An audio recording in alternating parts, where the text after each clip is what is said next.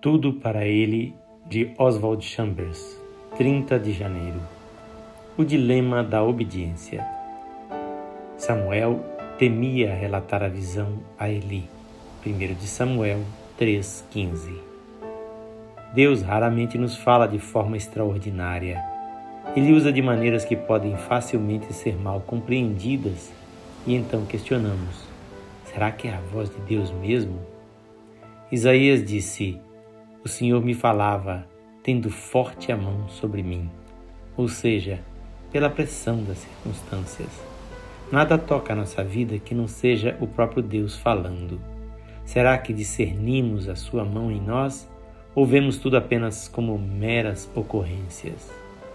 Cultive o hábito de dizer: Fala, Senhor, e sua vida se tornará um romance.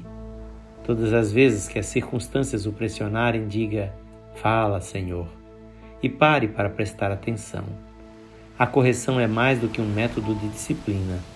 Ela visa forçar-me a dizer: Fala, Senhor. Tente também lembrar-se de uma ocasião em que Deus lhe falou. Já se esqueceu do que ele disse? Teria sido em Lucas 11:13 ou foi em 1 Tessalonicenses 5:23? Quando prestamos atenção, nosso ouvido se aguça e como Jesus, ouvimos Deus o tempo todo. Deverei dar conta ao meu Eli o que Deus me revelou? É aí que entra o dilema da obediência.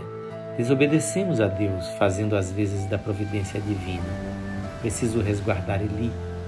Eli são as melhores pessoas que conhecemos. Deus não ordenou a Samuel que contasse a visão a Eli.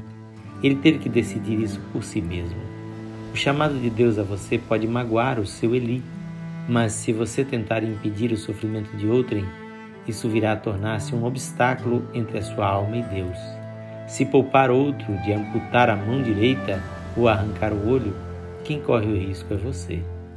Nunca peça o conselho de outros sobre algo que Deus quer que decida diante dele. Se pedir conselho, quase sempre ficará do lado de Satanás.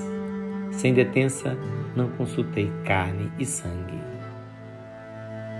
Esta leitura é feita por seu amigo, Pastor Edson Grando.